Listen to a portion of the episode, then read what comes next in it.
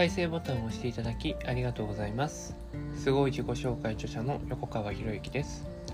このチャンネルは何者でもない人が人も仕事もお金も引き寄せる何者かに変わるための魅力のヒントをお届けしています。今回のヒントは苦しさと成長。苦しいっていうね。まあ感情が僕たちには備わっているわけですよね。で苦しいと感じた時にその苦しさから逃れる方法を必然的に考えなければいけない何かに締め付けられるとそれを振りほどこうとして体に力が入って余計苦しくなるなんてことはおそらく経験したことがあるんじゃないかなと思うんですよね。苦しく苦しくなればなるほど体に力が入ってしまう。体に力が入ってしまうから固まって動けなくなる。動けないからまた苦しくなるっていうね。でそういう、まあ、負の連鎖っていうかね。まあでもそれって、ね、おそらくもう細胞レベルに植え付けられてるものなんじゃないかなって僕は思っていてね。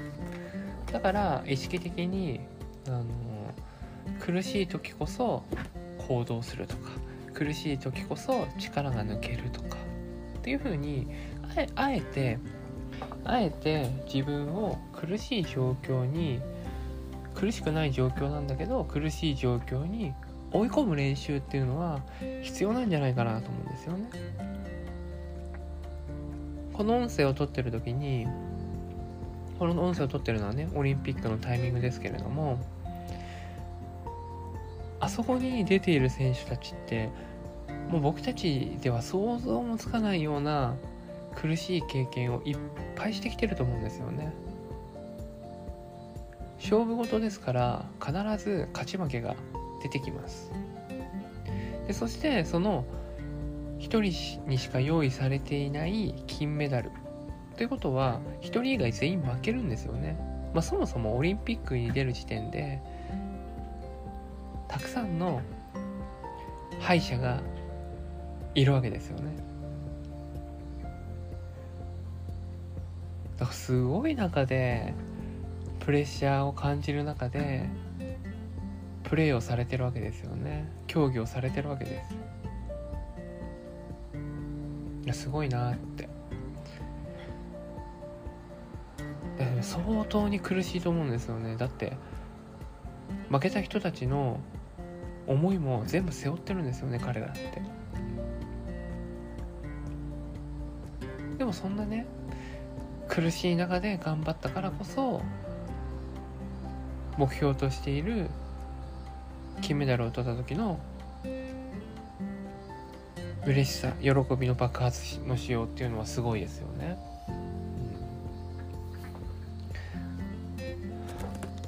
うん、苦しいんだけれども苦しいんだけどもその苦しさすらも楽しんでいる選手っていうのは強いなっていうのは思いますよね。卓球でミックスダブルスでね金メダル取りましたけれどもね。伊藤美誠選手は言ってましたよね。楽しみますって。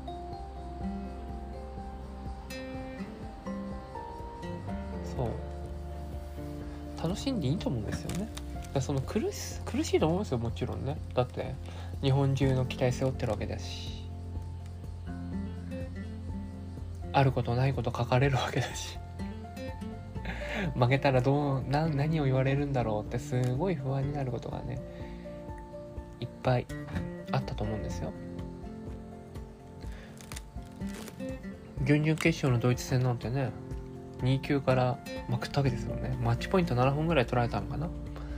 でもそれでもそのあと1本取られたら負けるって状況の中でも今目の前にできることを全力でプレイする楽しむっていうことをやったんですよね。でもし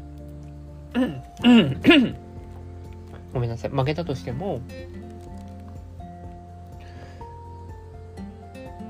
楽しむことができましたって多分言ったんじゃないかなと思うんですよね。負けてないから分かんないですけどね、うん、全力出し切りましたって言えたんじゃないかなと思う。でじゃあそれは何でかっていうとたくさんの苦しい状況を経験してきたからこその力だと思うんですよね。ということは苦しさを経験すればするほど自分は成長するということなんですよ。だからね苦しいなと思ってやめてしまったら、まあ、今まで通りの自分なんですよね。苦しいけれどもこれをやり抜いたら？やり抜いた自分っていうのが生まれるわけです。まあ、例えばね筋トレするとするじゃないですか。で筋トレって苦しいところからのあと12回なんですよね。あと12回が筋力を鍛えてくれる。でそこを苦しいからやめたってなると筋力は鍛えられない。苦しさを感じ始めたらそこからが勝負なんですよね。いや別に逃げてもいいんですよ。逃げてもいいんですけど。ね。逃げてもいいんですけど逃げるとまた同じように自分を試す試練が訪れるし逃げれば逃げるほど逃げ癖がついて成長っていうのは止まってしまうんですよね。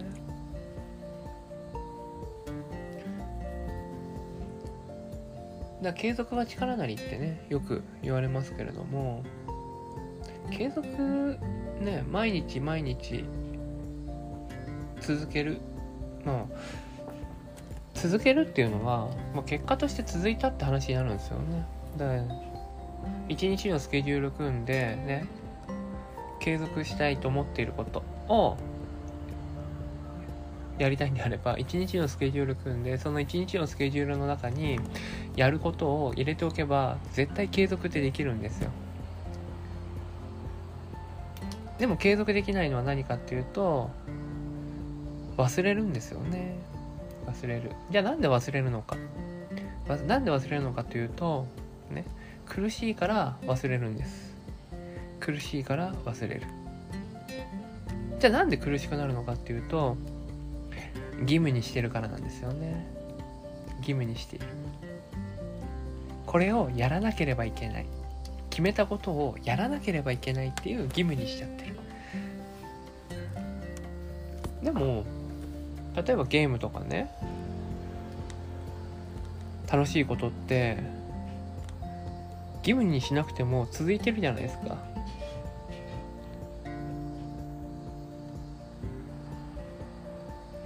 そういう形でね。苦しいからこそ。苦しいからこそ続けるっていう選択肢を持つといいんですよね。いや思います僕も毎日今こうやって音声配信してますけれどもね。何を配信しようかなと思ってね。考えるわけですよ。出る時はアイデアが出る時は出るんですけど出ない時ほんと出ない。まあこれはまあ筆文字ね僕 Facebook に毎日筆文字アップしてますけど筆文字も同じでね出る時は出るんだけど出ない時は出ない。でじゃあどっちの方が回数多いかっていうとやっぱ出ない方が多いんですよね。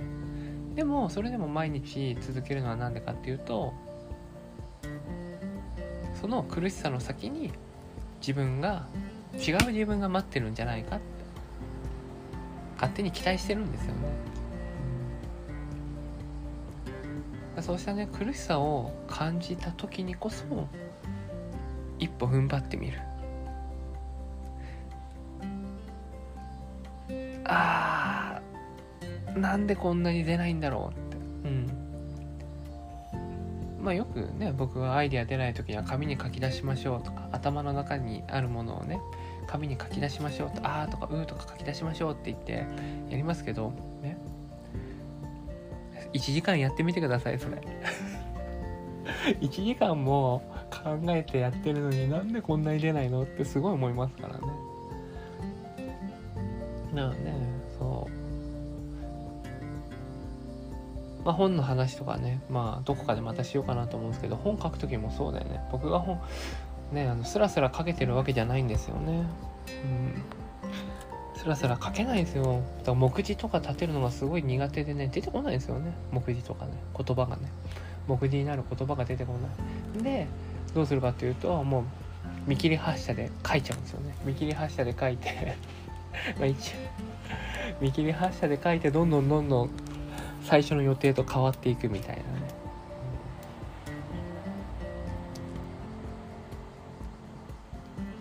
そういう形でなんか苦しさを感じた時に逃げてもいいですよ。苦しさを感じた時に逃げてもいいんだけど逃げたら今の自分のまま。だけどその苦しさの先に新しい成長した自分っていうのは存在しているっていう。そこをぜひ信じて一緒にね行動していきたいなと思うんですよね。でやっぱり魅力的な人っていうのはその苦しさをあまり見せないんですよね。見せない。ということは苦しさを見せないようにするにはどうしたらいいかってやっぱ行動するしかないんですよね。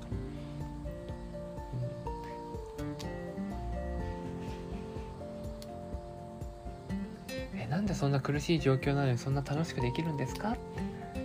言われるようなそんな人にね是非なれたらいいなと思いながらこの音声を締めさせていただきます。このチャンネルでは一人一人が大切な人を幸せに導く世の中にするためあなたの人生経験で培った魅力を生かして何者かとして活躍してほしいそんな思いで配信をしています。このチャンネルの音声を欠かさず聞いていただくと魅力ある人たちの考え方や立ち居振る舞いが分かり人も仕事もお金も引き寄せる何者かに変わっていくことができます。是非チャンネルフォローやお友達へのシェアをしていただいて一緒に何者かになることを実現できたら嬉しいです。魅力のヒント今回は以上になります。最後までお聴きいただきありがとうございました。また次回お会いします。横川博之でした。